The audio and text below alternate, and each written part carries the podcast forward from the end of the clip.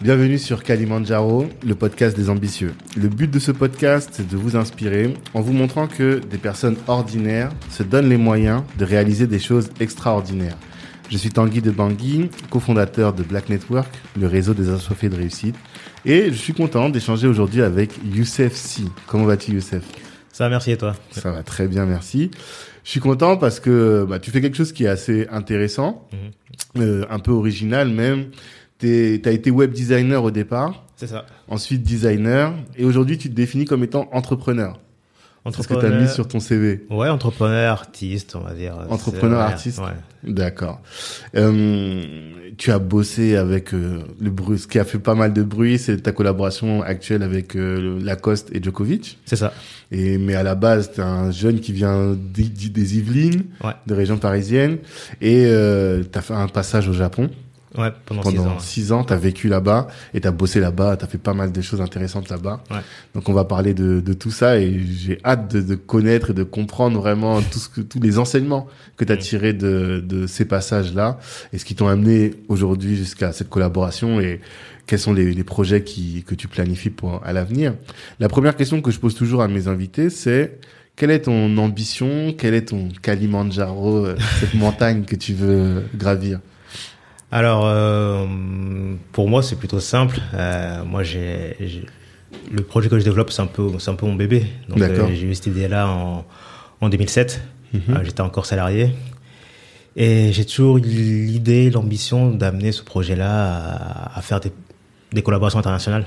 D'accord. Donc, euh, que ce- non seulement que ma signature soit reconnue en tant que, en tant que telle, Mhm. qu'on reconnaisse ma patte graphique, mais aussi travailler sur des projets qui, un, qui me tiennent à cœur, et de deux, qui euh, me permettent d'avoir un rayonnement international. Donc, euh, j'ai toujours eu dans l'idée de pourquoi pas travailler avec des marques comme, euh, comme Nike, comme Adidas, ou, Mhm. ou travailler sur gros- des gros événements comme les Jeux Olympiques ou la Coupe du Monde de foot. Donc, Ah oui. Ouais, ouais, ouais, carrément. ouais. que le, le- ce petit bonhomme là, ce, cet avatar finalement, ça c'est Mm. ta marque, et cet avatar se retrouve sur les plus grandes affiches. Et dans tout de suite, tu as parlé du sportif. Ouais, parce que ça a été euh, depuis tout petit. euh, le sport et le dessin ont été des choses qui m'ont tout de suite passionné. D'accord. Euh, moi, je me rappelle euh, aussi bien le- des premiers événements sportifs que je regardais, aussi bien que des, des premières BD, mangas que je regardais que, et que je reproduisais. Mhm. Donc, c'était les deux passions qui étaient en, en fait en parallèle euh, de l'école. Bon, à l'école, je me débrouillais plutôt bien, mais c'est pas ça qui me passionnait. Et moi, j'avais hâte de rentrer chez moi. C'était de, jouer au foot avec mes potes et, de dessiner, euh, reproduire les dessins de, bah, de, de Dragon Ball Z ou, ou des Chevaliers du Zodiac à l'époque. Ouais. Ouais, c'est vrai, on a tous euh, grandi avec euh, cette aventure-là. Donc passionné de dessin, passionné de sport, et aujourd'hui tu entreprends dans ce secteur-là, quoi. Ouais, ouais, tout à fait. Ouais. C'est, ouais, c'est une consécration. Mhm. C'est pas une fin en soi, Ouais. parce que c'est une étape, même si elle est, elle est énorme, mais qui reste pour moi une étape dans le cheminement que, que j'ai entrepris il y, a, il y a- quelques années. Donc, euh, le but, c'est aussi de profiter aussi de, de, cet accomplissement, mais aussi de, le développer pour aller encore plus loin. Donc, Mhm. euh, euh, voilà, je, je reçois pas mal de, de commentaires des personnes euh, qui sont super contentes pour moi, Mhm. mais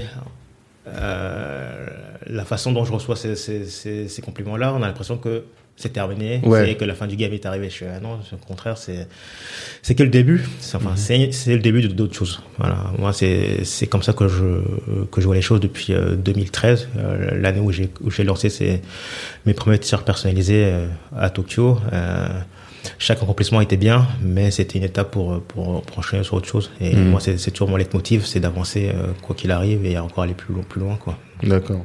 Donc ce peut, chaque fois, comme toi, ton objectif, il est déjà bien dessiné, à savoir ton avatar au JO, ton avatar quelque part.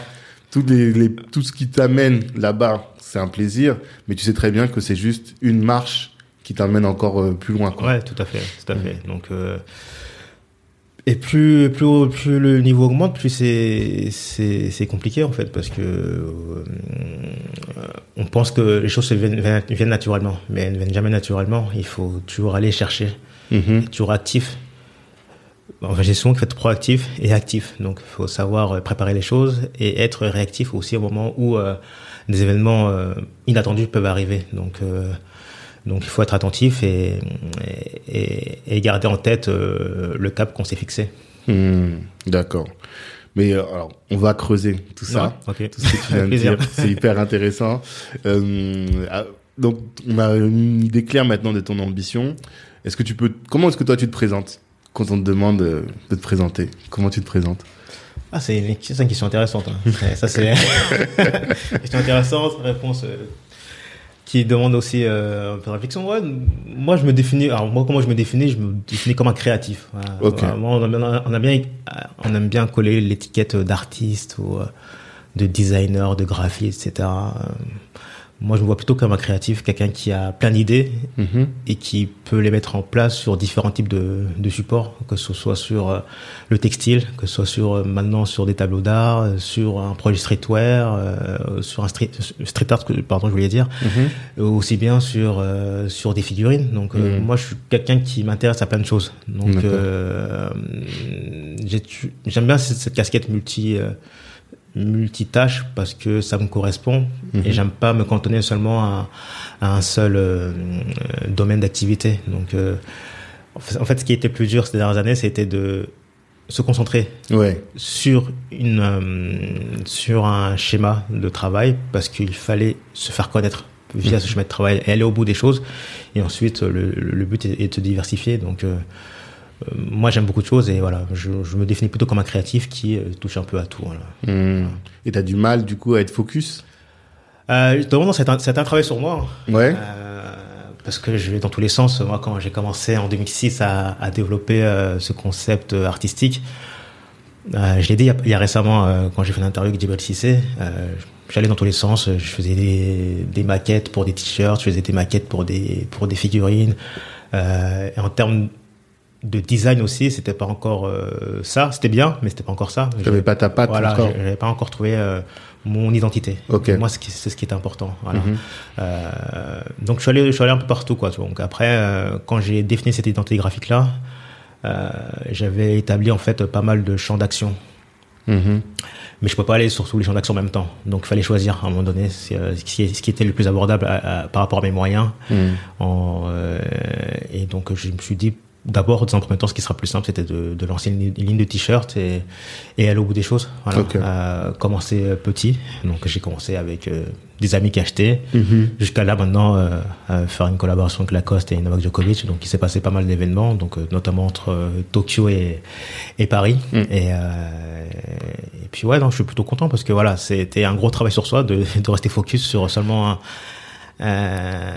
Une activité. une activité et surtout le re- voilà les gens pensent qu'on sait faire que ça C'est ça. pas là. moi j'aime pas avoir cette image là mais bon c'est pas grave c'est pour ça que je te dis je le dis encore c'est ouais, c'est j'ai je me suis focus et euh, j'ai pas j'ai pas j'ai gardé le cap voilà c'est le plus important et là c'est là que l'aspect mental est aussi important quoi Mhm. Ça aussi, t'en parles beaucoup du mental, de la force mentale aussi. ouais. Mais on va en- on va y revenir après. Euh, avant tout ça, parce que là tu parles de la création de ce personnage là en 2006, ouais. Mais avant ça, donc toi t'es d'origine malienne, ouais c'est ça. T'es né en France, ouais. T'es né à Fontenay, non t'es né à Boulogne, je suis né à Boulogne-Billancourt. Boulogne-Billancourt, Ouais, c'est ça, ouais. et t'as grandi à Fontenay-le-Fleury ici dans les Yvelines. c'est ça. D'accord. T'as fait un DUT c'est ça. Et ensuite euh, t'as bossé chez Havas. ouais j'ai fait une licence pro après le DUT Ouais, euh, à Paris 13 euh, qui était plutôt spécialisé dans, euh, dans tout ce qui est web. ouais. Et c'est à la fin de mon stage, j'ai fait un stage chez MCM, Mhm. qui était top, euh, bon, mal payé, mais top. les, stages, les stages à 100 euros là, le mois. On s'est tous fait exploiter. mais ça aussi, pour... en fait, j'ai tellement de choses à dire, j'ai envie d'y aller tout de suite, mais parce que même ça, mal payé. Toi, je sais que si on analyse un peu ta stratégie, tu donnes beaucoup avant de recevoir. Ouais. T'investis beaucoup sur toi, sur euh, tes projets. Tu sais que t'as compris que il faut que tu donnes, donnes, donnes, donnes, donnes, et en donnant après tu vas recevoir. Et ce stage, au final, c'est les stages, c'est ça quoi. On se forme en donnant de notre temps et Ouais, c'est ça. en récupérant zéro argent. C'est c'est exact- c'est exactement ça. Et après, moi, ça m'a permis. Moi, je savais que ça allait m'apporter, parce que quand j'ai fait ce stage-là, euh, j'ai eu cette opportunité, c'était en juillet 2003. Mhm.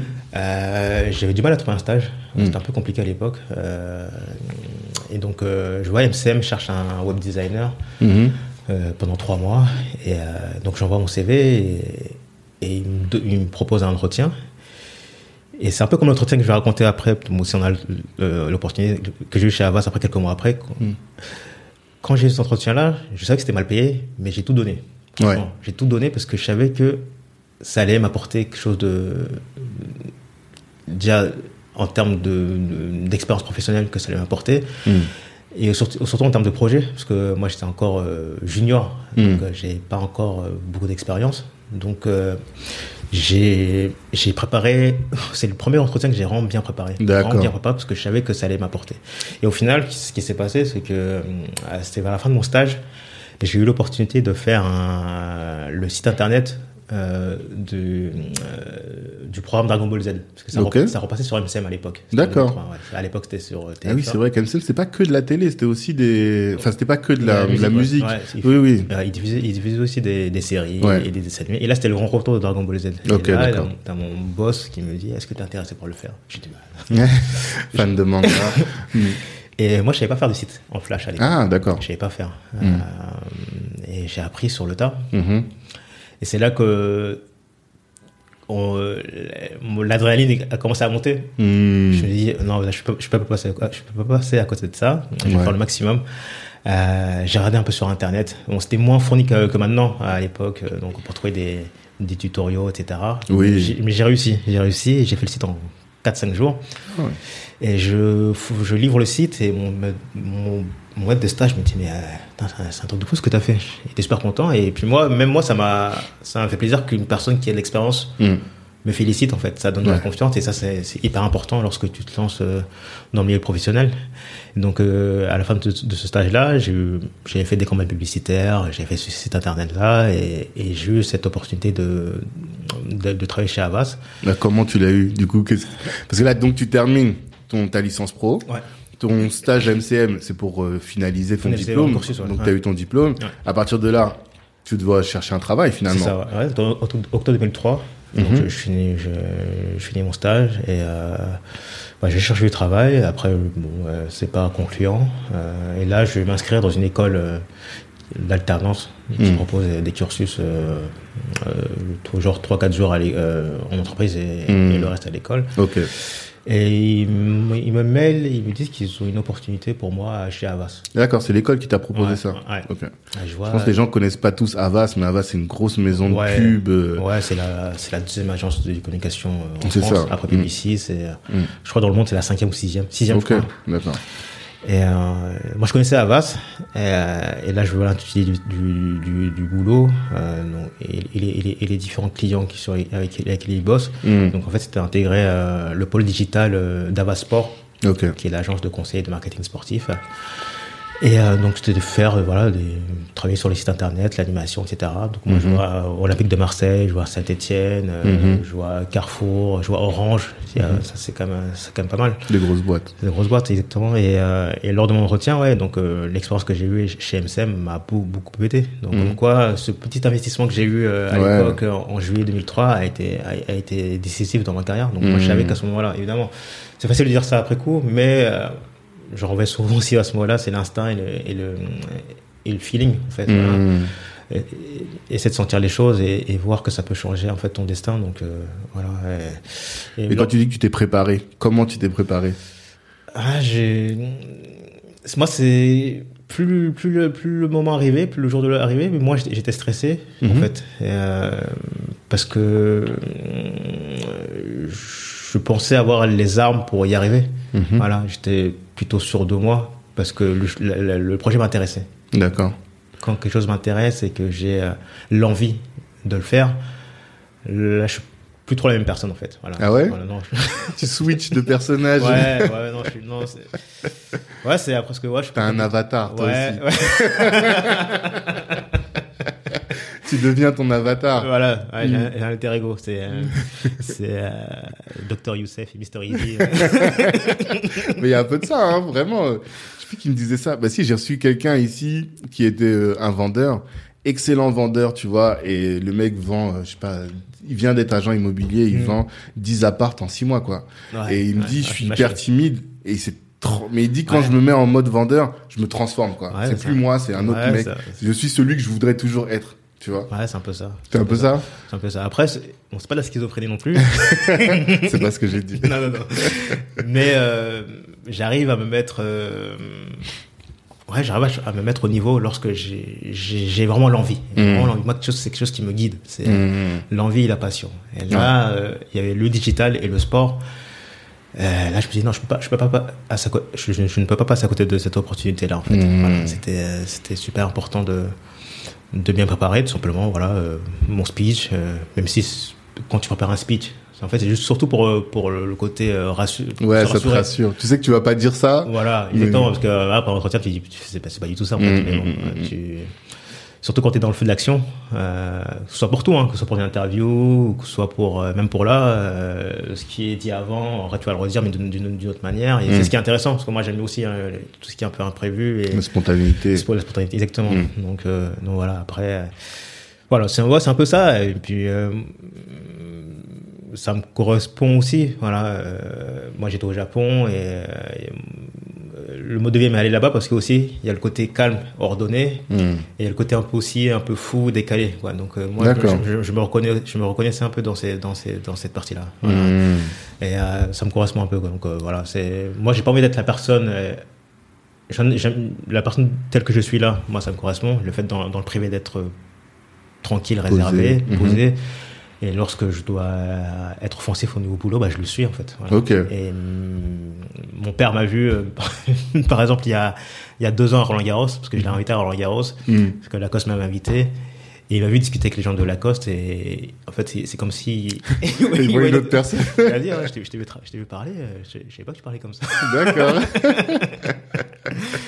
C'est ça. Il ouais. euh, dans le cadre privé être calme et puis là. ouais, voilà, Mhm. donc euh, après c'est comme ça. Donc euh, moi ça me va parce que voilà, c'est je me mets dans ce mode-là parce que comme je dis, c'est j'aime ce que je fais Mhm.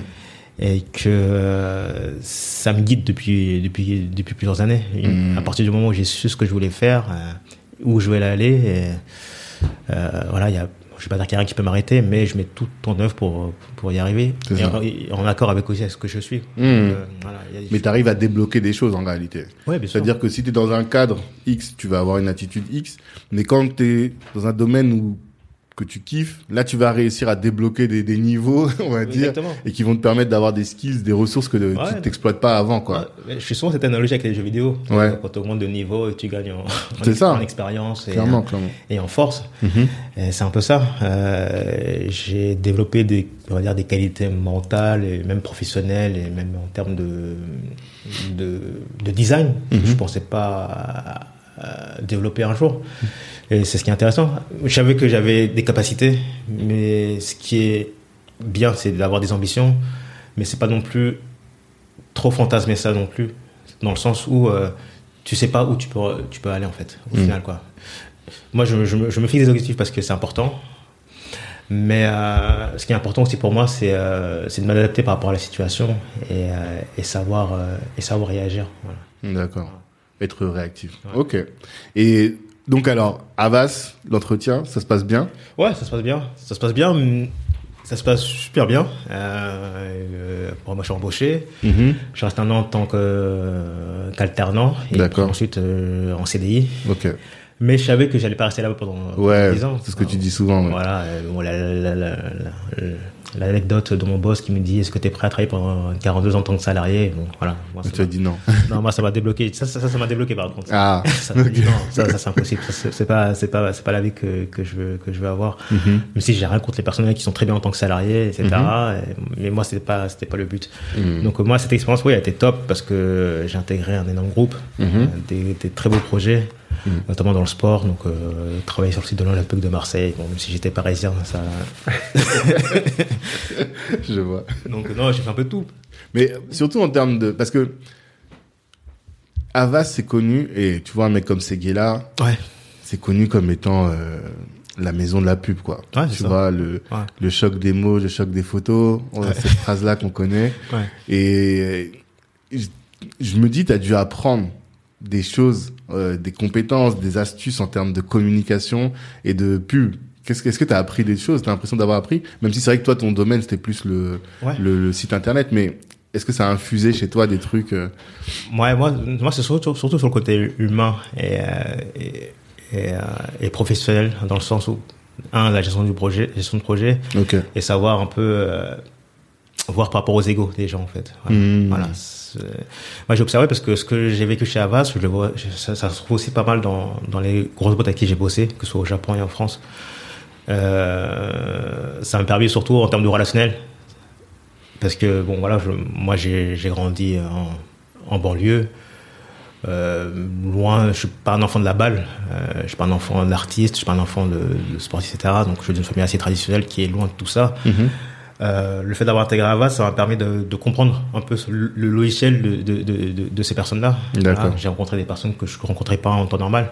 Euh, ça me permet de, grandir humainement, euh, de rencontrer des personnes qui sortent, voilà, qui on, a souvent des des, euh, des préjugés, des gens qui viennent de- d'écoles de commerce, qui viennent de grandes écoles et qui ont au premier abord peut-être un, un côté un peu hautain, mais lorsqu'on apprend à les connaître, on voit comment ils fonctionnent et ça, ça permet d'apprendre parce que moi, je sais comment m'adresser aussi avec, avec eux. Donc, Mhm. euh, en tant que personne qui vient de banlieue, on développe aussi un côté euh, multi euh, multifacette. Ouais. Voilà. Oui, je vois ce que tu veux dire. Euh, on moi, je peux parler aussi bien avec un, un petit de mon quartier qu'un mec, euh, voilà, qui a, qui a une, qui a une Oui. énorme boîte, et, ou, ou aucun, aucun Ségala. Parce que Ségala, Mhm. je l'ai croisé, j'ai- discuté avec lui, c'était bon, c'était marrant. Donc, euh, Mhm. ah, le fait de voir le mec qui a, qui a fait la, la campagne euh, de Mitterrand. électorale de Mitterrand en 81, ouais, c'est Mhm. ouais, assez, assez atypique. Mais j'ai, ça m'a aussi permis de désacraliser aussi ça. Mhm. Moi, je voyais les personnes euh, telles quelles. Voilà. Moi, ça m'a jamais vraiment impressionné. En fait, Mhm. je suis plus à l'aise à parler avec ce genre de personnes-là qu'une personne lambda qui, que, que je connais pas. Parce que la personne qui est devant moi, elle est connue, ok, mais voilà, euh, je sais ce qu'elle a fait avant, donc Ouais. je, je peux, je peux discuter facilement. Alors qu'une personne que tu connais pas, c'est voilà. Ah. Voilà. Moi, c'est comme ça que je le prends. Ah, c'est intéressant. Voilà. En fait, t'es pas impressionné par le, le statut de la personne. T'es, euh, tu vas la, et au contraire même, t'es rassuré Ouais, parce ouais. que du coup, t'es sur un terrain connu. Ouais, ça. C'est marrant ça. Alors qu'une personne dans la rue, t'aurais pas du tout, euh, t'as aucun élément sur Voilà. lequel t'appuyer en fait. Exactement. Après, bon, je pourrais aller parler normalement, mais voilà, j'ai un peu plus de recul. Ouais. un peu plus de réserve. Mmh. Mais ouais, j'ai croisé plein de personnes à Havas. hein. Euh, Jacques Seguela, euh, Omar Sy aussi, Mhm. euh, Didier Drogba. Alors Didier Drogba, il était... euh, moi, à l'époque, je faisais le site d'Ernest, Mhm. Donc euh, site de la marque de Malamine connaît. Mhm. Euh, donc je l'avais rencontré euh, pour le brief du site internet. Euh, donc le, le projet se passe, se passe super bien. Et là, il y a un collègue qui vient me voir qui me dit Ah, en fait, il y a, y a Didier Drogba- qui est en bas. Mhm. Et moi, ce qui- ce était marrant, c'est que j'étais en train de détourer Didier Drogba, parce qu'à l'époque, il était chez Ernest. D'accord. Et lui, il était super impressionné. À l'époque, il était à Marseille, et il il avait explosé, explosé cette année-là. Mhm. Moi, je descends, et je vois Didier Drogba, et ben, moi, je vais lui parler. Mhm. Le mec, il était derrière moi, il dit, genre, mais qu'est-ce que tu vas faire? Pourquoi tu vas lui parler? Bah, bah, Non, mais tranquille, je pense que, voilà, je, je suis poli, j'ai dit bonjour, Mhm. c'est bonjour Didier, bon Didier, je m'appelle Youssef, euh, je travaille sur le site d'Ernest et tout. En plus, hein, c'est marrant parce qu'aujourd'hui, j'ai- détouré ton image pour le site internet. Et là, il rigole, il me dit, ah, j'espère que tu vas me détourer. J'ai dit, ouais, t'inquiète. que. Non, voilà, le courant passe super bien. Mhm. Après, il était en rendez-vous, il m'a dit, ah, on a discuté un petit peu, super sympa. Et il m'a dit, ah, je suis en Mhm. rendez-vous et tout. Non, mais j'ai dit, non, c'était juste pour passer le bonjour parce que, voilà, on m'a dit que c'était. Voilà. présent quoi. Voilà, donc, euh, non, c'est.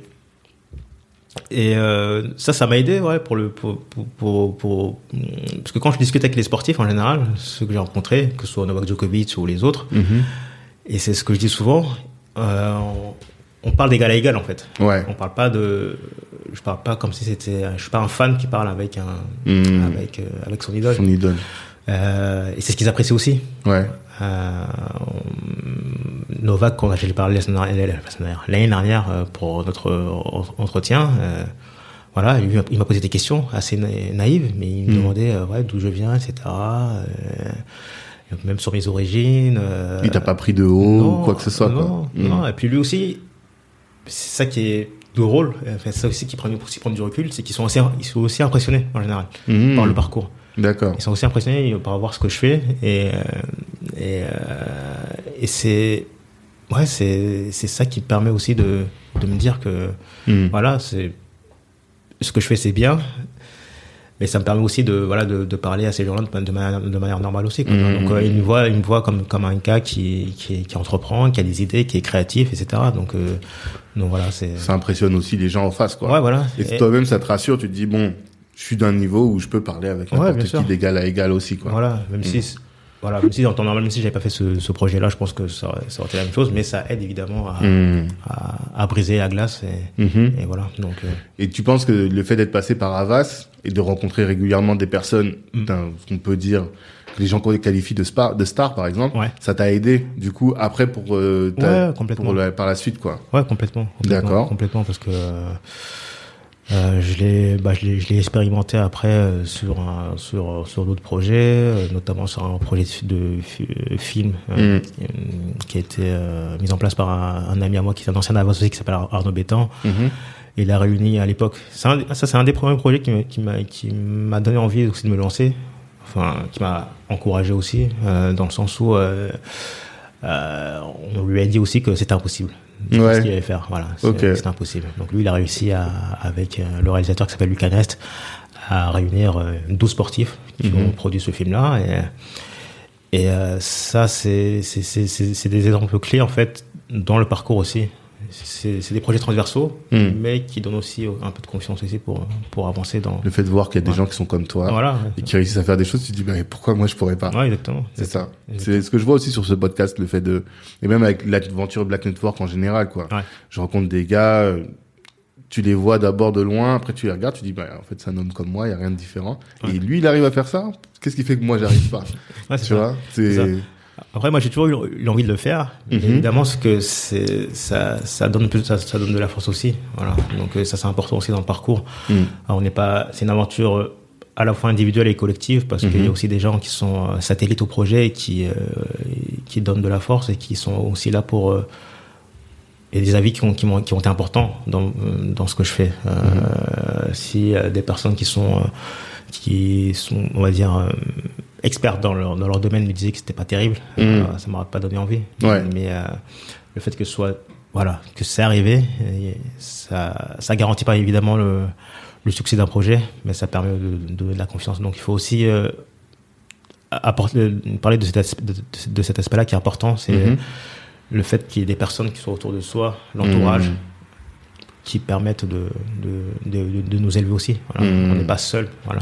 C'est- ça. Voilà, c'est un peu, c'est ambivalent. C'est, c'est, c'est une aventure individuelle et collective, comme je l'ai dit précédemment, mais voilà, c'est, c'est, c'est quelque chose qu'il faut mettre en avant. Et par rapport à l'entourage, tu parles euh, dans le l'interview avec euh, Cédric So de Génération Yes We Do. Ouais. Tu parles de ton grand frère Ouais. et qui a été qui a managé un artiste, c'est ça? c'est quel artiste? Euh, il s'appelait Willow. Willow Ouais, Ok, c'était un jeune artiste. Il à l'époque, il avait 13-14 ans. Ah ouais Ouais. il D'accord. et ouais, il a, il a réussi à le faire signer chez, euh, chez Mercury. Mhm. Et pareil, je me rappelle, c'était en 2000, euh, il l'avait pris sous son aile en 2002. Ouais, 2002, 2002, 2003. D'accord. À l'époque, il avait ouais, 12-13 ans. Et, euh, et donc non, euh, voilà, il a, il a, il a, il réussi à faire, il a signé un deal avec Universal, euh, un contrat de licence justement, et dans lequel il était, il était aussi producteur exécutif. Et, euh, et, euh, donc euh, voilà, on en parlait un peu à l'époque, au- parce que mon, frère connaissait pas mal d'artistes, euh, évidemment euh, dans dans le 78 avec euh, avec l'escadrille, avec aussi les gens de, du Boulogne, de Boulogne, euh, Ouais. euh, la Lunatique euh, euh, et tout le 9-2, Une note de I. le 9-2i.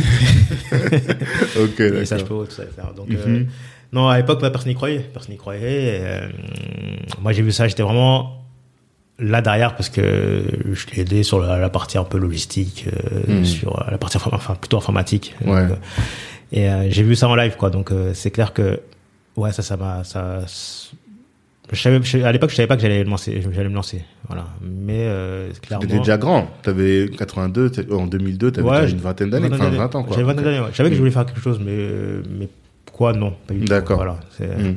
Mais cet exemple-là, oui, c'est voilà l'exemple de mon frère et d'Arnaud ont clairement été des, des éléments euh, importants. déclencheurs, Voilà, quoi. ouais, dans, ma, dans ma vie, quoi. Donc, euh, c'est pour ça que voilà, mon frère aussi, quand je me suis lancé, il a, il m'a aussi, il m'a aussi encouragé, etc. Donc, c'était, c'était important. Donc, euh, même si il n'a pas la même vision que moi, parce que la vision que j'ai, elle est, elle est personnelle, Mhm. elle, est, elle est unique. D'accord. Donc, je sais ce que je veux faire. Il y avait des divergences, pas seulement avec lui, mais avec les gens qui sont aussi autour de soi. Donc, Mhm. ils pensent euh, que euh, l'ambition que j'avais n'était peut-être un peu trop haute. Ouais. Donc, mais bon, tant pis. Donc, euh, voilà. Tu y allais quand même. Je suis allé quand même, exactement. Et, Mm. et j'ai pas lâché. Donc, c'est le mot que je, je dis souvent, que c'est de ne pas lâcher. Après, c'est important. ça- La, la- la persévérance, c'est important. Mhm. Mm, mais il faut pas non plus être persévérant pour, pour, pour des mauvaises raisons aussi non plus. C'est ça. Voilà. C'est trouver le. C'est pas facile ça ah, du coup. C'est dur, c'est très dur. Mais surtout quand tu crois à 2000% au truc. Ouais. Toi, à quel moment tu t'es dit parce que bah ou bien peut-être c'est ça qu'il faudrait qu'on voit. Pourquoi tu quittes? Qu'est-ce, quel est l'élément déclencheur qui fait que tu te dis, je suis dans une belle boîte, ok, je veux pas faire carrière, mais tu aurais pu Mm. faire 50 plus ou 10 de plus, tu vois? Ouais, bien sûr. Qu'est-ce qui fait que tu dis, je quitte, et après on verra qu'est-ce qui fait que tu dis, je vais au, Japon. Mais qu'est-ce qui fait que tu arrêtes l'aventure à Vas Euh, fait, j'avais, dit un jour à mon boss, euh, le jour où j'aurais fait le tour de la question Mm. par rapport à mon métier, je partirais. Ok. J'ai ça en 2004 ou 2005. Et en 2007, je commençais déjà un peu à, à cogiter. euh, J'avais, ouais, travaillé sur plein de projets en fait. Hein. Euh, Les sites d'Ernest, de Dia, les sites de, Globe de foot. euh, j'ai travaillé, vraiment travaillé sur des beaux projets. Et puis ouais, là, je tournais en rond et je voulais, je voulais découvrir autre chose. Euh, Mhm. donc c'est parallèlement à ça, il s'est passé deux choses. Euh, première chose, j'avais recruté un, un stagiaire.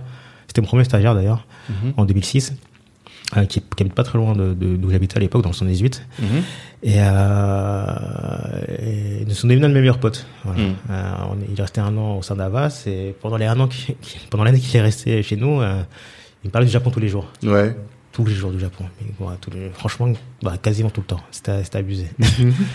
et, euh, et moi, j'avais un attrait par rapport au Japon, évidemment, parce que je suis de la culture euh, Manga. euh, manga Club Mm. Dorothée, donc j'ai grandi avec ça, etc. Donc, Mm. Mais de là, habiter au Japon, non. non. Ouais. T'étais comme nous tous, quoi. Voilà, ouais, Mm. voilà. Mm. Pour moi, c'était loin. euh, non, j'y pensais pas. Mhm. Et deuxième chose, c'est à peu près à ce même moment-là, j'avais j'avais créé un univers graphique autour d'un petit personnage. Et donc euh, j'avais en fait avec ce petit personnage-là euh, euh, décliné en fait euh, déjà à l'époque euh, des euh, des figures pop à ma façon en fait. Ok. Voilà, que ce soit des mangas, de- des comics, euh, du sport Mhm. et, euh, et de la musique aussi. Ouais. Donc euh, je m'étais amusé à faire ça. Et euh, donc c'était un univers assez coloré, pop, etc. Et, euh, et à l'époque l'ambition c'était pas c'était pas de le décliner sur euh, sur du textile ou autre. C'était juste m'amuser. Voilà, Ok. je voulais juste m'amuser. Fait. vraiment du plaisir pur. Voilà, ouais, c'était un portfolio assez original parce que je voulais voilà je, je voulais sortir un peu de de, de ce que je faisais et, faire quelque chose qui me ressemblait. Mhm. Et j'ai fait quelque chose qui me ressemblait.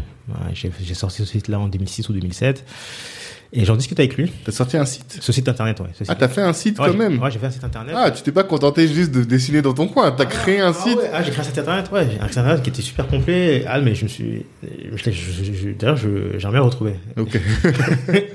Et c'était quoi? C'était des. Enfin, En fait, c'était un petit avatar. Euh, c'est pas celui-ci qui est, qui, qui est décliné là actuellement sur euh, les créations. Mais en fait, c'est le, le personnage principal de mon univers graphique. Ok. C'est une sorte de, bon, c'est- tout le monde, les gens disent une fourmi. Enfin, Une fourmi tête, ouais, une tête avec des grands yeux. euh, assez euh, inspiré de la culture euh, japonaise en fait. Ok, Voilà. d'accord. Mm.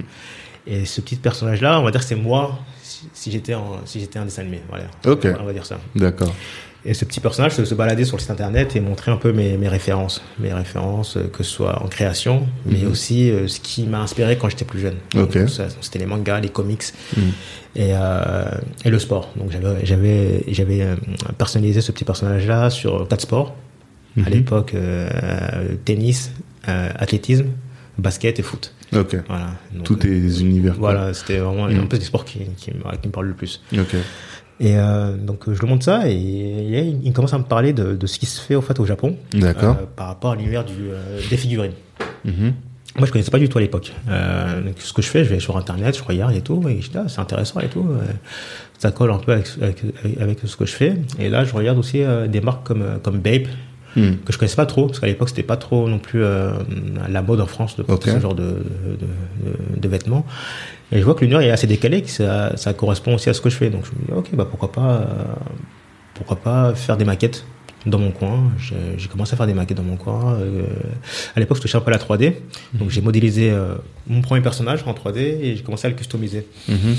et j'ai montré ça à des personnes euh, qui sont un peu dans le métier, euh, qui ont pas mal d'expérience et ils ont trouvé le concept intéressant et ils m'ont encouragé à, à creuser. à. Donc euh, c'est là que j'ai commencé à faire plein plein de maquettes, mais vraiment plein de maquettes sur des mois, peut-être pendant six mois. Mhm. Je suis allé dans tous les sens. Euh, Sans objectif à ce, ce stade. Quoi. Là, c'était vraiment pour Ouais. toi, pour t'éclater, euh, tester là- des choses. Là, je testais, mais je commençais à me dire, ouais, je viens de faire quelque chose de, de, de- de ce que je fais. Ouais, c'était courant 2007. Courant 2007, euh, fin 2007. Ok. Et, euh, et, et mon, euh, alors, mon stagiaire part et on reste en contact. Lui part au Japon en 2007 et il revient. Il me dit Ah non, il faut absolument que tu partes, tu partes au Japon, c'est énorme et tout. Je fais Ah, Ok, pourquoi pas. Mhm. Et donc, euh, début 2008, euh, bah, j'arrive à négocier euh, mon départ de chez Havas. Ok. Et ça que je me dis, je me dis, je me décide d'aller en- d'être d'être freelance. Alors, ouais, quand t'as t'as quitté, c'était pour, juste pour être freelance. Ouais, pour être Et freelance en quoi, du coup? Euh, toujours dans le design, graphique, euh, graphic designer. euh, voilà. Ok, Ouais. d'accord. Mais plus dans le, la construction de site. Euh, si je continue un petit peu, mais plutôt campagne, campagne publicitaire, euh, je faisais un peu de tout, un peu de print aussi. Mhm. Mais j'avais un plan. Je me suis dit, Hmm. je vais rester deux ans en tant que, en tant que freelance pour voir comment ça se passe. Et si ça se passe bien, je vais, je vais au Japon. Ah, d'accord. Donc là, t'avais déjà ce désir d'aller au Japon. Ouais. Donc au moment où j'ai quitté Avas, je savais que je, que je voulais me lancer. Ok. Euh, mais je voulais pas me lancer ça comme ça. tu. Euh, il fallait que je réfléchisse aussi à, à, à l'identité graphique de, mon, de, euh, de ce que je voulais faire euh, Mhm. et aussi euh, savoir quand est-ce que j'allais au Japon. Mhm. Moi, je suis allé au Japon la première fois en 2008, justement avec, avec, avec Guillaume, qui est mon ancien stagiaire. Je suis resté un mois là-bas et euh, ouais, c'était, ça a été une claque. C'était une Mhm. claque parce que j'ai. euh, euh, Tokyo, c'est une ville. euh, pff, c'est difficile à expliquer par des mots parce que c'est Ouais. tout est énorme en fait. Ah ouais? Ouais, euh, Plus que New York ou, euh... ah, genre, ah, je suis allé à New York après Tokyo. Mhm. Et je suis allé à New York la première fois il y a trois ans et euh, j'ai retrouvé ce même sentiment de découverte et de gigantisme Que t'avais, que, euh, que j'ai eu, que j'ai ressenti quand je suis parti à Tokyo la première fois. Ok, 2008. d'accord. Donc c'est des filles qui se ressemblent en termes de, de- d'énergie, Mhm. Euh, mais qui ont des aspects comme assez différents. Mais euh, mais il y, a- des similitudes, ouais. il y a des similitudes ouais, par rapport Mhm. à- au gigantisme, par rapport au fait que ce soit des villes qui dorment jamais et qui sont Ça bouge tout le temps. ça bouge tout le temps. C'est moi ça m'a perturbé au Japon après. Ouais, surtout que si tu dis que toi t'es d'un naturel un peu calme, Ouais. tu dois arriver là-bas, tu dois tout, tout voir en. Ah, c'était fou parce que euh, première fois, euh, j'arrivais, on avait fait 12 heures d'avion. C'est la première fois que je faisais autant d'heures d'avion, Mhm. euh, que je partais aussi loin de France. C'est bête ce que je vais dire, mais euh, je savais que j'allais au Japon, que j'allais, que, que j'allais dans un pays asiatique. Mais le fait d'arriver dans la gare principale, c'est la plus Mhm. grande gare du monde. Ah. De voir que des Japonais qui marchent à, à 200 à l'heure devant toi, Mhm. ah, ça m'a fait un choc. Ouais, j'imagine. Mhm. Et euh, donc après, je me suis habitué. Début des premiers jours, ouais, c'était un peu spécial parce Mhm. que c'est vraiment, c'est vraiment particulier. C'est vraiment particulier parce que euh, tout est ordonné, tout est, euh, les gens sont super respectueux. Mhm. Bon, euh, je, je dis pas que Paris, les gens sont, ouais, bon, Paris c'est un décalage quand même. Voilà. Ouais. C'est. Un peu dur. Je comprends tout de suite la différence. Ouais. Mais euh, Mm.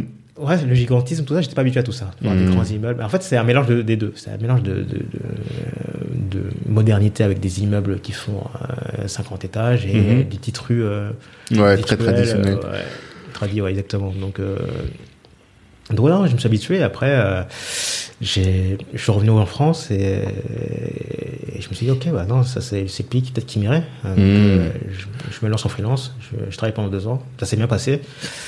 Entre temps, j'ai j'ai finalisé la- l'identité graphique de, de, de, de ce, de ce que je voulais faire Mhm. et euh, de, mon, de mon concept artistique et euh, je suis parti au Japon.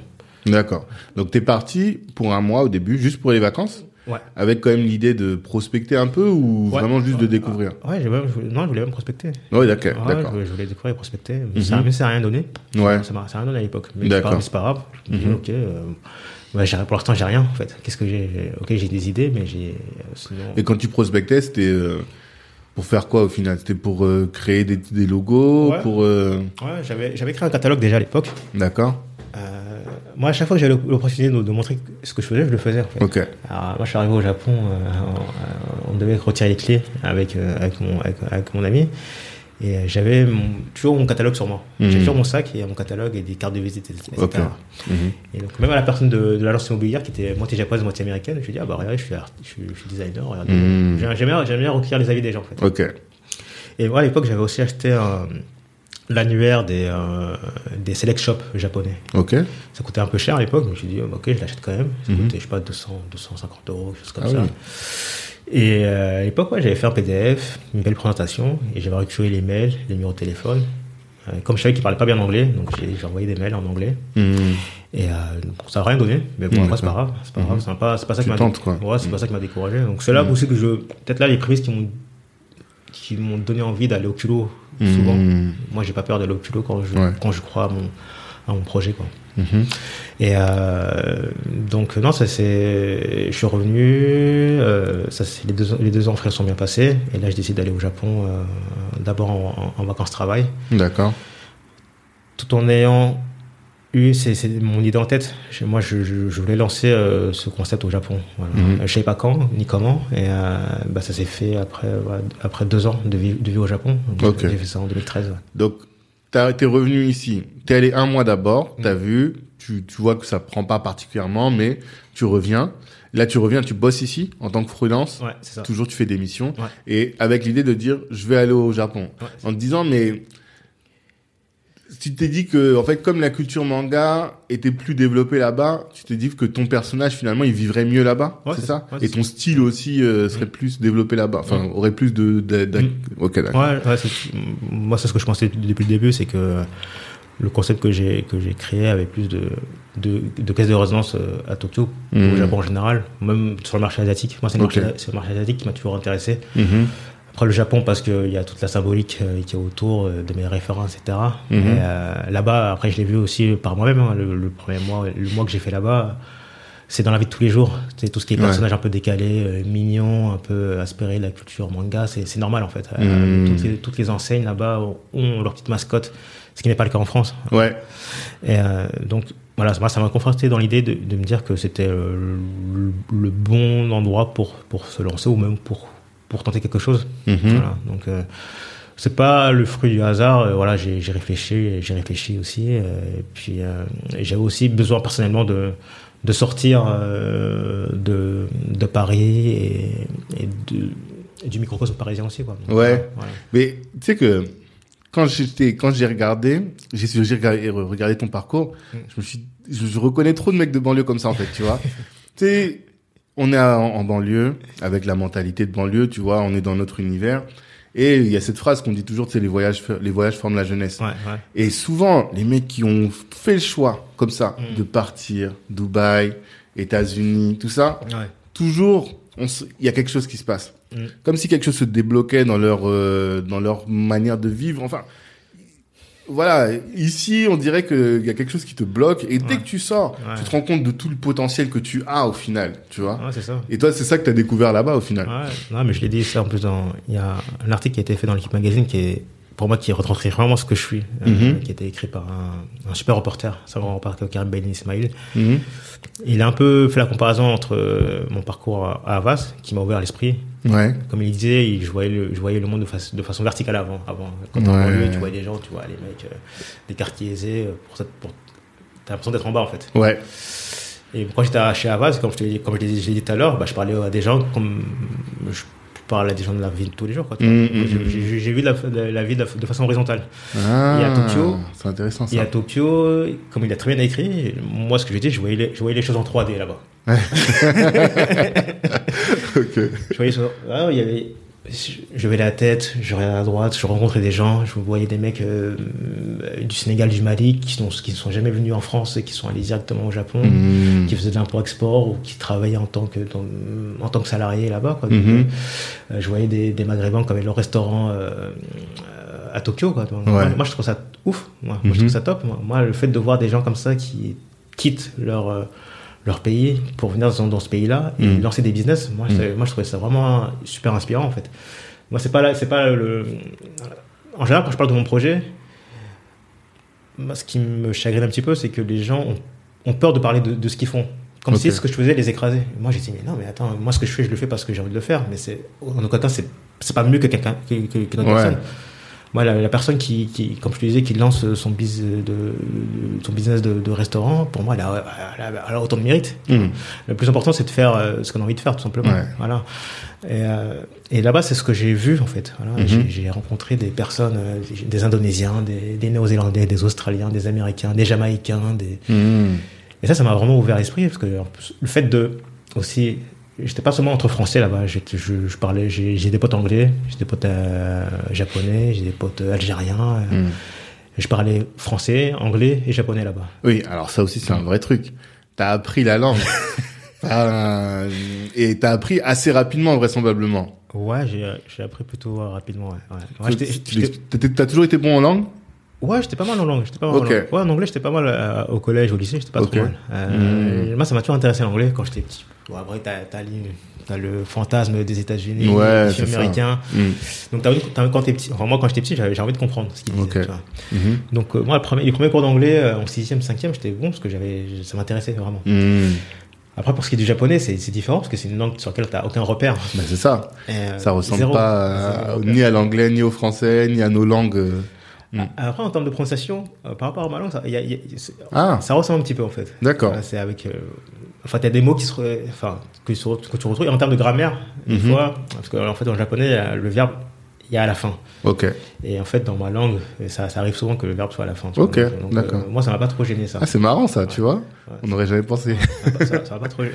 Ok. Mais, mais C'est après. quelle langue d'ailleurs T'as pas expliqué euh, Soninke. En Ouais, Ok, Soninke. d'accord. Soninke, ouais. Ça, ressemble à un mot japonais en même temps.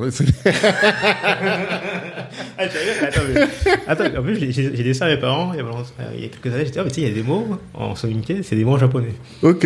Alors, je vais dire, euh, euh, quel mot? Ah, J'ai dit quoi? Kitte. Kitte, kitte en soninke, c'est la main. Ok. Kitte en japonais, ça veut dire euh, deux trucs soit timbre, soit coupe. coupe.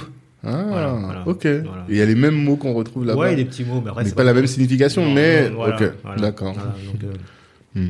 C'est à Mais- creuser, on sait jamais. Ouais, on sait- exactement, on sait pas, on sait pas. Ça, C'est ça, ça trouve Yasuke et... C'était un, un soniqué, on fait ça Sonic euh, Breaking News. c'est ça. on, va, on va creuser Ouais, Yasuke, le, premier- le samouraï. ça. Ouais, c'est vrai, Ah, il lui, c'est c'est une époque, expliquer. une Ouais. époque de dingue. Ouais, c'est un gars qui c'est un, un, un esclave qui a été, enfin, C'est ça. esclave, qui a été recueilli par un, Un japonais un ou- jésuite, un moine jésuite, je crois, D'accord Et qui l'a emmené emmené au là-bas Japon, Hmm. et qui était recueilli par le premier unificateur du Japon, qui s'appelle euh, Nobunaga. Ok, À l'époque, le, Japon était en guerre, euh, et puis lui, c'était un des premiers unificateurs, et euh, voilà, il a Mhm. sa- Yasuke, il l'a- baptisé Yasuke apparemment. d'accord. Voilà. C'est lui qui l'a baptisé, ça je savais Ouais. pas. Ouais. Ok. Je sais pas quel est ce nom-là. Hmm. Et c'est le seul, à notre connaissance, samouraï, noir. quoi. Ouais. Hmm. Jusqu'à, je sais pas où est-ce qu'elle est sa statue, mais en tout cas, il est grave connu quand on Ouais. beaucoup entendu a- parler. Il y a eu même des mangas et tout, Mm. Des, adaptations en animé et tout. Hmm. Mais il faudrait faire un film. Hein. Euh, On a fait Ah, Panther. On, en parle. c'est un appel qu'on lance à tous les producteurs de ciné, ou bien quand Ah, toi tu bien. seras. Ah ouais, pourquoi pas. On sait jamais, hein. Ouais, c'est clair, c'est clair. En tout cas, et là où j'étais, ben justement, pourquoi ça surprend, c'est parce que le Japon, c'est une culture qui est insulaire. Ouais. C'est une petite île, et du coup, et avec des traditions très fortes. Du coup, on imagine, on le conçoit comme étant quelque chose d'un peu fermé, quoi. Et là, ce que tu montres, à travers ton exemple, mais aussi des gens que tu as pu voir, c'est qu'il y a pas mal de, de personnes qui arrivent, qui sont extérieures, Mm. et qui arrivent à bien s'insérer là-bas. Ouais, ouais, c'est clair. En fait, là-bas, ce qui enfin, m'a plu, entre, entre guillemets. Ouais. Moi, je lui dis souvent, enfin, on me pose souvent aussi la question euh, T'es noir au Japon, comment tu t'es senti Ouais. Après, moi, je, je réponds volontiers. Mm, Mais je me suis pas senti mal au Japon. Je me Mhm. suis jamais senti mal. Euh, on m'a jamais renvoyé par rapport à mes origines. D'accord. Parce que là-bas, au Japon, comme tu l'as dit, c'est une culture, euh, c'est un pays insulaire, une culture qui était très renfermée sur elle-même pendant très longtemps. Ils sont ouverts à, à l'étranger il y a très peu de temps, hein, il y a Mhm. moins de 200 ans quand même. C'est très récent dans l'histoire de dans leur histoire, parce que c'est une culture plurimillénaire. plurimillénaire quoi. Ouais. Et, euh, mais tout ce qui sort de l'étranger, en japonais, on dit euh, gaikokujin. Gaikokujin, c'est personne de l'étranger. Ok. Donc personne de l'étranger, c'est un chinois, c'est un coréen, c'est Hmm. un indonésien, c'est un noir, c'est un, Ok. c'est un européen. Ils sont tous étrangers. Eux, ils sont tous étrangers. Ouais, ils sont tous dans la même case. Voilà. Ok, d'accord. Hmm. Euh, Ce qui n'est pas le cas en France, quand même. Hmm. Voilà. Il y a des différences a des entre les étrangers. voilà. Hmm. Euh, Bon, voilà, euh, sans rentrer dans les débats de l'identité française, etc. Mais le dé- c'est différent. La France a toujours été un pays qui a eu pas mal de, de mouvements, de Ouais. populations, etc. Ça, c'est, dans l'histoire de la France, quand même, tu vois. Mais bon, après, l'histoire récente fait que nous, on est des enfants de, de- euh, d'immigrés. Mhm. Mais là-bas, l'aspect est différent dans le sens où, voilà, les étrangers sont des étrangers, et Mhm. ils sont dans la même case. Donc moi, je suis considéré de la même façon que. Un américain. Qu'un Américain ou un autre. Ok, Tu vois. d'accord. et après, à partir du moment où tu respectes les règles, voilà, tu payes tes impôts, Mhm. tu respectes. euh, voilà, les gens, les gens font la queue pour, euh, pour aller dans le métro, tu vois. Donc, euh, Ouais. il, y a, il y a beaucoup d'ordre. Ouais, et de... ouais, voilà. Mhm. Donc, euh, à partir du moment où tu respectes ça, les gens, voilà, ils, ils, ils te cassent pas la tête. Mhm. Voilà. Donc, euh, moi, j'ai jamais rencontré de problème euh, là-bas. Je me suis jamais, jamais de souci avec un japonais par rapport. Il doit y avoir des racistes évidemment, hein, Comme partout. comme partout, mais Mhm. Mais il le, il le balance pas à ta, à, à- la face. Et même Mhm. s'il y a des démonstrations, de- enfin des dirais en anglais, tu vois, Ah, des manifs. des manifestations, Ouais. des manifestations euh, qui sont assez euh, rares. Mhm. On les appelle des. Euh, euh, entre étran- étrangers, on, appelait ça les. euh, les euh, C'était. Comment on appelait ça? Ils avaient des, voitures, des, des camions noirs, et ils Mhm. avaient des haut-parleurs, ils commençaient à parler des étrangers et tout. Ah ouais? Ouais, ça arrive. Il y en a, Ah, quand même, d'accord. Mais les gens, ils ne calculent pas. Ils Ouais. marchent, ils font leur vie. euh, Mhm. voilà. Ok. Après, voilà, c'est partie de leur, de leur liberté, liberté d'expression. Ok. Mais en général, ils sont pas dans le, dans le, ils sont pas le côté non plus euh, sur lequel ils vont se moquer des gens. Ils se moquent pas des gens. Voilà, ils ont pas le côté humoristique, sarcastique qu'on peut retrouver Ah, un peu en France. Mhm. Ils vont pas se moquer des minorités. parce que ça- ils font tout pour que les gens puissent vivre en harmonie. Voilà. D'accord. C'est un peu le nom. En plus, il y a une nouvelle ère qui est apparue l'année dernière. Parce Une que l'empereur a quitté, euh, a abdiqué. Ok. Et à chaque fois que l'empereur euh, meurt ou abdique, il y a une nouvelle ère. Et l'ère qu'ils ont appelée, s'appelle, elle s'appelle Rei- Reiwa. Reiwa, ça veut dire harmonie, tu vois. Ok. Ça, ça correspond vraiment au Japon, quoi, tu vois. Ok. C'est- C'est ça. D'accord. Je connaissais pas du tout. Donc, euh, C'est intéressant. donc euh, non, ouais, c'est. Moi, je me, sorti, je me suis vraiment senti vraiment, vraiment bien au Japon. Et tu me disais en plus tout à l'heure que tu te sentais même des proximités culturelles entre ce que toi t'as vécu en Afrique et Ouais. euh, le Japon en termes de de d'harmonie justement harmonie entre les générations. Ouais, il euh, franchement, déjà, d'une part, c'est au niveau familial, ouais. Mhm. Au niveau, au niveau, euh, des traditions, euh, les Japonais, que ce soit les grands-parents, les parents, les enfants, sont très proches, en fait. D'accord. Ils vivent dans la même maison, en général. Ça, pendant longtemps, c'était comme ça. Mhm. Là, ça change un petit peu parce que le- la société se moder- modernise et que, par exemple, dans une grande ville comme Tokyo, euh, le loyer est super cher, donc les gens ne peuvent pas habiter tous au même endroit, mais ce sont des choses qu'on retrouve aussi en Afrique. Voilà, Mhm. euh, les- les- le cocon familial, enfin les Ouais. clans sont souvent ensemble. Alors Mhm. Là, on reste souvent dans le même, dans le même, euh, euh, dans, dans le- Soit la même concession, Voilà, soit le- en tout cas dans le même dans la même zone géographique quoi. Exactement. Euh, c'est un peu ça qu'on retrouve. Et puis il y a aussi le côté. euh, les noms de famille japonais sont en rapport aussi avec euh, un peu avec des castes entre guillemets. Ah, Voilà. ok. Donc, euh, par, par rapport à ton nom de famille, on voit à peu près euh, d'où tu viens en fait. Et bon, on retrouve aussi, aussi en Afrique aussi par rapport aux Ouais. castes, etc. Quoi. Donc, ouais. Euh, ouais, il y a- il y, a des similitudes, hein, même la façon dont c'était par rapport au kimono, on peut comparer, on peut comparer ça aussi avec euh, avec les habits africains. Donc, Ah, il y a, il y il y a ok. des similitudes. Il y a aussi des gens qui ont fait des mix entre les deux. J'ai Ok. vu des gens de- dans la mode au Japon qui ont fait des mix entre bazin et, Ah ouais? et kimono. Ouais, c'était Il y a des trucs beaux à faire j'imagine. Oh, Ouais, c'est vraiment, vraiment sympa. Et, euh, puis ouais, même dans la mentalité, dans la mentalité ouais, euh, famille, tradition, etc. C'est des choses qui sont vraiment ancrées parce qu'ils ont réussi à, à, à mêler les deux. Et c'est ce Mhm. qu'on devrait faire. Enfin, ce qu'on doit, ce qui est fait, ce qu'on doit faire aussi en Afrique, c'est Mhm. euh, garder aussi l'identité qui est importante. euh, Mhm. de, de nos parents, de nos grands-parents, et aussi essayer de la combiner avec le monde actuel. C'est ça. Voilà, donc. euh, Ni dans le rejet, ni Non. dans l'absorption totale, être dans Ah. quelque chose d'équilibré. Voilà, et je pense que les Japonais ont, ont su le trouver. D'accord. Ils ont trouvé vraiment de façon. Et ça, c'est en général, c'est ce qui, c'est ce qui est- arrive dans les pays asiatiques, c'est qu'ils arrivent à vraiment à très bien combiner leur, leur identité et, euh, et, le, et, et le monde moderne, donc, euh, Mhm. et adapter aussi leur économie par rapport à, à ce qu'ils sont. Voilà. Alors pas, ça, pas, oui. pas essayer de copier ce qui se fait en Europe, mais vraiment l'adapter à, à- leur façon de vivre. Mhm. Voilà. Et du coup, bah, du coup là, t'amènes la question un peu du business. Comment t'as réussi finalement à t'insérer professionnellement, à faire du business là-bas? Euh, bah, j'ai- rencontré pas mal de personnes. Après, j'ai appris rapidement la langue. Au bout d'un an, j'arrivais à parler euh, Mhm. de façon correcte. Ouais. Et puis, euh, c'est à partir du moment où j'ai lancé les t-shirts que ça, ça, parce que c'était des amis qui ont commencé à acheter, ensuite des amis d'amis. Mhm. Donc, c'était entre Tokyo et Paris. Et euh, par la suite, j'ai rencontré euh, d'autres personnes qui m'ont, c'est le réseau, tout simplement. Mhm. C'est le réseau qui m'a amené à, à, à, à parler euh, aux bons interlocuteurs. C'est ce qui est important, les interlocuteurs. Ouais. La bonne personne à qui parler, parce que tu peux perdre rapidement du temps quand tu, quand tu n'es pas guidé par la bonne personne. Donc, Mhm. euh, euh, et puis, ouais, j'ai. Mais quand tu dis déjà ton le, ton pote avec qui euh, qui t'a ramené là-bas, lui il est pas repar- reparti avec toi. Là t'es reparti tout seul. Ton euh, Ah oui, Olivier, lui- c'est euh, Olivier Guillaume, Guillaume. Guillaume, Ouais, non, lui, lui, lui, il est resté en 2008. Je suis reparti avec lui en 2008 la première fois que je suis Voilà. L'année où je suis resté un mois. Lui, il est resté là-bas. Ah lui il était resté. Ah, il est resté. il est Ah, resté. d'accord. depuis, depuis 2008, il est là-bas, lui. Ah, lui, Ah, lui, lui, il a pris la il a pilule. vraiment Lui, kiffé. il a pris la pilule. D'accord. ah c'est marrant.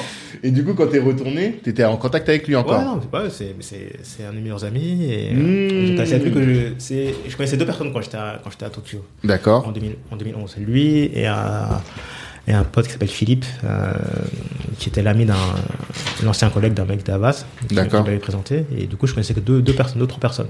Ok. Vraiment, le timing, moi, je suis arrivé deux semaines avant le tremblement de terre, euh, Fukushima? ouais, Fukushima, tout ça. Ah. Ouais, le timing n'était pas terrible. Ouais. grave. Ouais, ouais, j'ai, vécu le tremblement de terre à l'époque. T'étais là-bas et tout? Moi, j'étais au Japon. Je viens d'arriver, deux semaines. Ok. Et euh, donc, je suis revenu en France. Après, été expatrié par, par le gouvernement français et tout. Ah ouais. parce qu'il y avait la fuite et tout. Donc, euh, bon. Ah c'était chaud. Après, oui, les- c'était un incident chimique aussi, c'est ça. T'étais ouais, pas. Ouais, ouais, ouais. C'est- vrai. Donc, euh, après, je suis reparti. Et... Mais quand même, tu t'es dit tremblement de terre, pff, c'est pas grave. Moi, je repars. sais, il y a des gens, ils auraient dit, oh, ça c'est chaud. non, toi, tu t'es dit, c'est tremblement de terre ou pas, c'est rien, je repars. Ah, mais j'ai- bon, après, ça, voilà, les, les tremblements de terre, ça passe. Voilà, c'est une fois tous les. Oui. Voilà. Mais, mais j'avais vraiment envie de, de commencer. l'histoire. Elle, a même pas commencé qu'elle a été tuée dans quoi. Ouais, c'est ça. Je- Ok, je vois. Je voulais pas rester sur ça.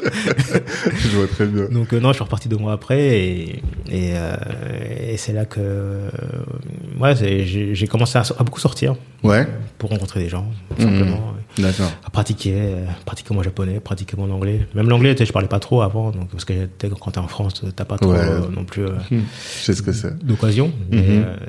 Mais quand tu dis sortir, c'est plus les clubs, plus les restos, plus le sport, plus. non un peu tout. euh, tu sais, je faisais le soir de, de, de soirée networking, Ouais. euh, général, un peu comme en France. En plus, c'est souvent le jeudi là-bas. C'est Mhm. vraiment sous le jeudi. D'accord. Euh, après, ouais, je sortais des fois avec des potes euh, ouais, pour découvrir la vie, la vie, la, Mhm. la vie de la, la, la nightlife de Tokyo. Tu vois, c'est intéressant de voir parce que Tokyo la nuit, c'est rien à voir avec la journée. Ça. Ouais. C'est, on, en parlait un peu avant en off, mais ouais, c'est, c'est une ville qui a deux faces. Tu vois, Mhm. un peu comme moi, je suis plutôt quelqu'un de réservé, etc. Mais lorsque je me mets en mode boulot, je suis assez Hmm, offensif, quoi. Tu vois. Ok. Voilà, et euh, c'est une qui a aussi un peu qui a son côté décalé en fait. Et, Mm. euh, et moi, ce que je fais aussi est un peu décalé. qui- Mm. C'est un peu, voilà, c'est très coloré, c'est très, euh, c'est osé en fait. Voilà. Mm. Sais- Enfin, ce, que je pense, c'est assez. En fait, c'est très marqué. Voilà. C'est ça, c'est pas fade. voilà, c'est Mm. c'est assez singulier. Voilà, Mm, ça attire mm. l'attention. euh, même, voilà, quand je porte les trucs et tout, les gens essaient de froncer les sourcils en essayant de savoir ce que c'est. De comprendre, ouais. Donc voilà, c'est moi, c'est ça, qui m'intéresse aussi, tu vois. Donc, Hmm, euh, hmm, hmm. et c'est un peu à l'opposé de ce que je suis en fait en privé. Voilà, je Ouais. suis plutôt quelqu'un de, voilà, je suis cool, je reste, euh, moi, je. Tu peux passer inaperçu, Voilà, alors que ouais, quand ça- tes, ça va- tes dessins ils passent pas inaperçus. Ah ouais, moi, moi, ça, me- moi, je suis très bien. Quand je suis, en mode, quand je suis en mode euh, furtif et tout, moi, ça me va très bien. Mmh, Mais mmh, après, quand il s'agit de, de parler de ce que je fais, ouais, c'est Mm. c'est dans ce sens-là que ouais, c'est ce, ce- Tokyo, la ville en soi, m'a beaucoup plu parce que ça, je me- je m'y retrouvé en fait. Ouais. je m'y retrouvé. Et donc le soir, la vie et tout, euh, qui est décalé, et ça permet aussi peut-être de créer des contacts plus facilement, Ouais. d'être dans l'ambiance et Ouais, tout. complètement, mais ça, Mm. débloque, ça, débloque plein de choses. Hein. Après,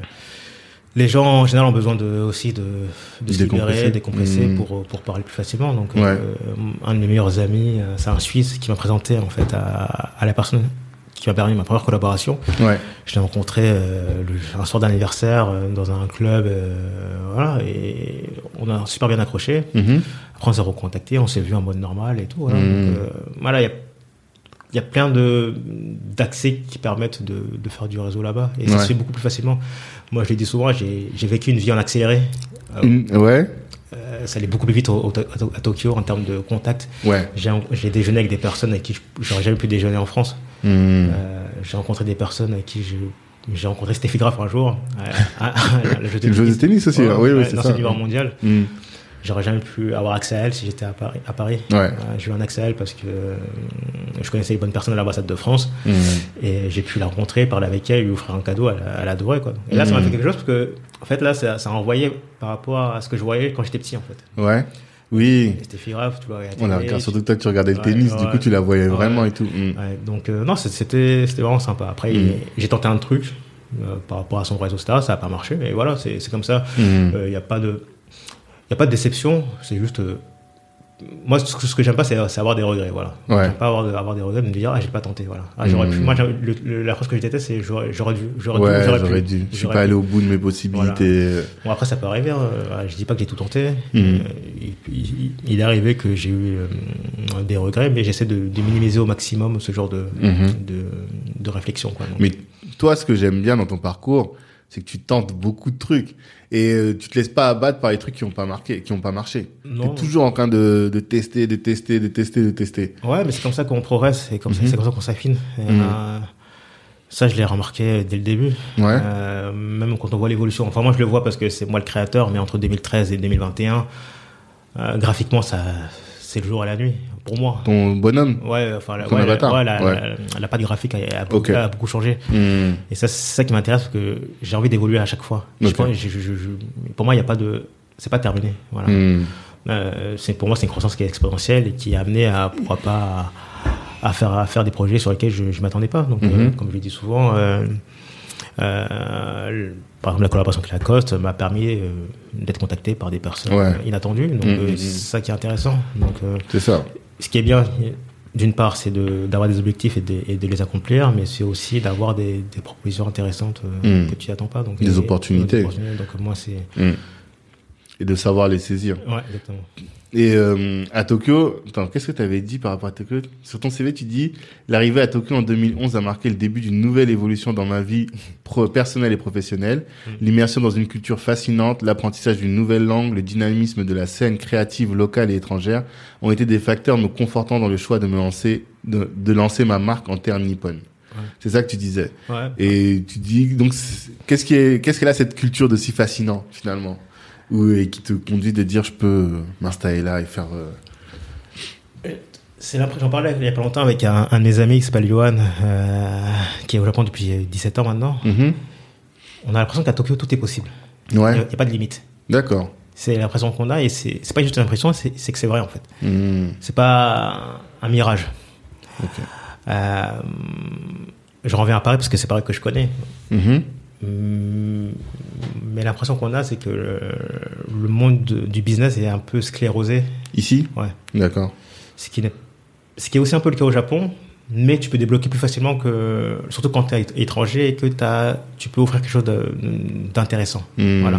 Eux, ils sont marqués que par le business. Ils sont très, voilà. au Japon? Ils sont marqués dans le business, eux, ils veulent faire de l'argent. Voilà. ok Voilà. d'accord C'est tout, c'est tout ce qui leur intéresse. Mhm. Après, si tu un produit intéressant, ils vont travailler avec toi. ok Voilà, simplement. Ils vont pas regarder, euh, se dire, euh, ouais, il a pas assez d'expérience, etc. Euh, Mm. ouais, il- Non, non. Là-bas, euh, j'ai dit, ouais, je te l'ai dit juste avant, c'était une aventure en ac- en accéléré parce que le, réseau que j'ai fait en trois ans, j'ai fait plus de réseaux en trois ans que- qu'en dix ans à Paris. ouais bah oui Je me suis retrouvé à parler japonais avec euh, des PDG. euh, Mhm. donc un c'est la langue Ouais. déjà qui te Ah ouais, portes oui, parce ça- que quand tu dis que tu parles avec le boss de Yamaha Mm. si par exemple tu étais resté que en anglais t'aurais pas pu lui il parlait pas anglais donc Ah non, parce que, c'est- le, le, le temps que tu passes après euh, un déjeuner au Mhm. Japon, après un déjeuner professionnel, Mhm. après tu parles de la vie de tous les jours. C'est comme s'il y avait euh, une rupture Mhm. Tu parles après, euh, il se lâche après un peu. tu vois. Ouais. Tu parles de la vie de tous les jours, tu rigoles, etc. Mhm. Et là, le fait de parler japonais, bah non, c'est. Bah, ça juste- facilite, Mm. Ça facilite, mais ils te- ils t'acceptent encore plus. Quoi. Ils- Ah, ils oui, bien sûr. sont- Ils sont impressionnés, quoi, Mm. tu vois. Mm, Donc, mm, euh, mm. moi, ça m'est arrivé de parler, de parler avec euh, un des gars de Canterbury, qui est une marque de, de- de rugby, Mhm. et qui, est, qui, équipe, qui l'équipe japonaise. C'était le chef du marketing, je crois. Et euh, donc après, on a commencé à parler en japonais. euh, il m'a parlé de son fils qui, qui voulait faire du rugby, etc. Mhm. Euh, moi, il me parlait, moi, je lui ai commencé à parler de mon père qui voulait, qui voulait pas que je fasse du sport parce qu'il voulait juste que je travaille à l'école. Ouais. On a commencé à échanger sur nos sur la- les, les relations père-fils, tu vois. Mhm. Et ça, de le faire en japonais, je vais faire un japonais, ça, tu vois. Ouais. il, y a, il y a 15 ans, en 2006, je me dis, impossible, comment, comment, comment, pas pu.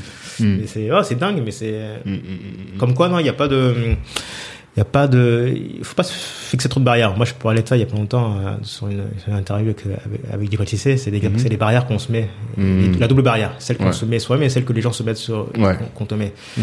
Et il faut, il faut s'affranchir, faut s'affranchir de ça en fait, tout simplement, parce que euh, on sait pas, on, on connaît- on connaît pas nos, nos, nos capacités Ouais. réellement, quoi. Là. On C'est connaît ça. pas- On connaît pas vraiment nos capacités. Moi, je sais pas jusqu'où je peux aller, mais tout ce que je sais, c'est qu'il y a des choses que j'ai envie de faire et je les fais. Voilà.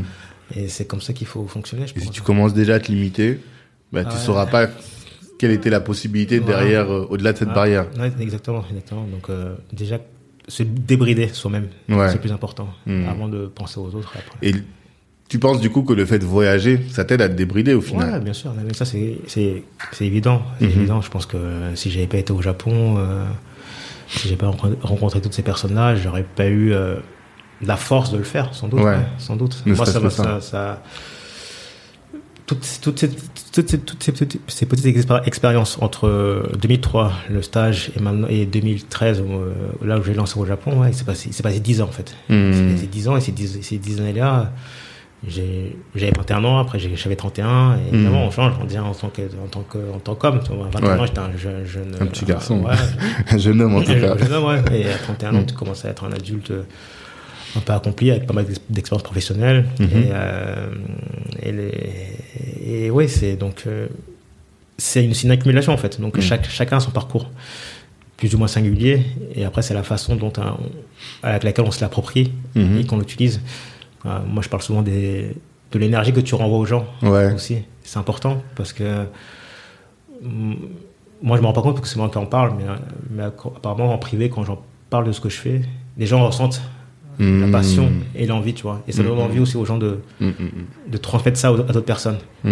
Donc quand tu parles de ce que tu fais, tu es ton premier commercial, tu es la première, même si t'es pas commercial, mais le, fait de parler avec sincérité, passion et envie, ça donne envie aux gens de soit de t'aider, de donner un coup de main, soit de t'introduire à la bonne personne. Et ça, c'est hyper important. ouais. Mais d'où le fait. Parce que tu vois, si tu avais été comptable, j'aurais un exemple, hein, Mm. mais si tu avais été comptable, tu pas pu faire tout ça parce que tu pas eu, bien si tu étais resté ne serait-ce que web designer, Ouais. Tu vrai. pas eu euh, le, le, le, le cœur nécessaire pour pouvoir faire tout ce que tu as fait au final. Parce que tu aurais été dans quelque chose qui te passionne pas véritablement et quand tu aurais rencontré des gens, t'aurais- tu n'aurais pas communiqué cette énergie-là. quoi. Mm. C'est ça que tu veux dire. Ouais, c'est vrai, c'est vrai. Après, c'est, des, c'est, des choix de vie, hein. C'est des Ouais. choix de vie, il faut... Moi, je, je, je savais au, au- au plus, profond, plus profond de moi que, que je voulais faire quelque chose de décalé. Je sais pas, je sais pas, c'est comme ça, hein. C'est, Ouais. difficile à expliquer, hein, franchement. L'instinct, ça s'explique pas. Non, voilà. Donc, Mm. euh, c'est ce que je dis souvent aux gens de, même si l'instinct, c'est quelque chose qui s'aiguise et qui se, qui s'améliore au fur et à mesure euh, de l'expérience. Mhm. Là, j'approche, là, j'ai 38. voilà, Donc, euh, Mhm. voilà, la, la façon dont j'aborde les choses à 38 ans et à 31 est, est complètement différente aussi. hein, donc, euh, c'est euh, c'est- l'aventure humaine qui est vraiment intéressante parce que tu sais, on évolue. Certes, c'est, ça c'est une évidence qu'on évolue, Mhm. Mais la façon dont ça arrive et la façon dont on arrive à aussi à, à prendre du recul aussi sur, sur, sur ce qu'on a fait, c'est, c'est aussi intéressant. Mhm. Donc, euh, j'essaie, aussi de pas comment dire pas me me réjouir mais me dire ah quand même c'est, cool Prendre du, Voilà. ça, quand tu prends du recul, Voilà. tu te dis, quand tu regardes tes potes de, avec lesquels tu as grandi, tout le monde n'a pas fait la même chose. Quoi. Bah ouais, ça que non, tu veux mais, ouais, mais je le vois euh, dans les réflexions des, des, des, des, des- mecs à qui j'étais au collège à l'école. Euh, ils sont super fiers. Ouais. J'ai recroisé ma. Par hasard, euh, je sortais de ma maison, je vois ma prof de CM2. Ok. Mhm. Elle me regarde, elle me dit, mais. Je dis, moi, je la je la regarde, je dis, ah bonjour, madame Madame Sébastien. Elle me Mhm. dit, mais je t'ai vu, mais je pensais pas que c'était toi. Pourquoi? Parce que tu dégageais plus d'assurance tu- Peut-être, ouais, parce qu'elle m'a dit la même chose après. Elle m'a dit, ouais, mais quand je me rappelle quand t'étais à l'école, tu parlais pas et tout. Ouais, bah je- oui. ouais, bah, tu sais, ils ont cette image-là, tu vois. Ouais, ouais. Et euh, on, a parlé, on a parlé pendant une heure. Avec la- euh, j'ai retrouvé la mère d'un, d'un de mes meilleurs potes qui, Mhm. qui lui a lancé une start-up au- à, à San Francisco. Lui? Ah ouais. Ouais, il a, il a été racheté par une énorme boîte euh, de sécurité. D'accord. Et euh, on a parlé pendant une heure. Je parlais pendant une heure avec elle, avec ma prof et la mère de mon ancien camarade. Et, Mhm. et dans, les- dans leurs yeux, franchement, j'ai vu un truc de fou. Mhm. Franchement, ça brillait, quoi, tu vois. Et moi, ça, m'a- moi, ça m'a fait plaisir, tu vois. Et là, c'est là, euh, tu sais, à ce moment-là, j'étais en mode, ouais, bon, ok, c'est cool. c'est bien ce que je fais, on avance et tout. Ouais. Mais, tu réalisais pas, en fait. Ouais, voilà, tu réalises pas, tu réalises pas 100%, tu vois. Et, euh, bah, ça m'a, rendu heureux, quand même, de voir ça. Ouais. C'est cool, c'est cool, franchement. Non, mais moi, j'aime beaucoup les gens qui se prennent en main. Et c'est ça que j'adore avec ce podcast, tu vois. Je rencontre des gens qui, qui ont décidé de pas vivre, euh, de pas se laisser porter par le flow, quoi, tu vois. Ouais. De se dire, écoute, moi, j'ai ça, c'est ce truc-là, là, cette petite voix en interne. Mmh, T'as le choix. Il y a des gens, ils vont passer toute leur vie sans calculer cette petite voix. Et ils vont dire, non, écoute, il faut que je paye mes factures, il faut que je fasse X ou Y. Et puis, il y a des gens, je te parlais de faire preuve d'ipséité, ils ont Mhm. dit, écoute, moi, je vais créer mon propre sillon, quoi, tu vois. Ouais, Et cette petite voix-là, je vais y aller, je vais y aller à fond. Et je vais donner tous les moyens. Après, le, le travail va venir, la méthode va venir. Mais d'abord, j'écoute cette petite voix. Et là, c'est ce que tu as fait. Et aujourd'hui, avec le recul, tu peux te dire, OK, bon, quand même, j'ai fait ça. Ouais, c'est ça. Euh, tu sais, 2013, j'ai fait les premiers t-shirts en termes de qualité.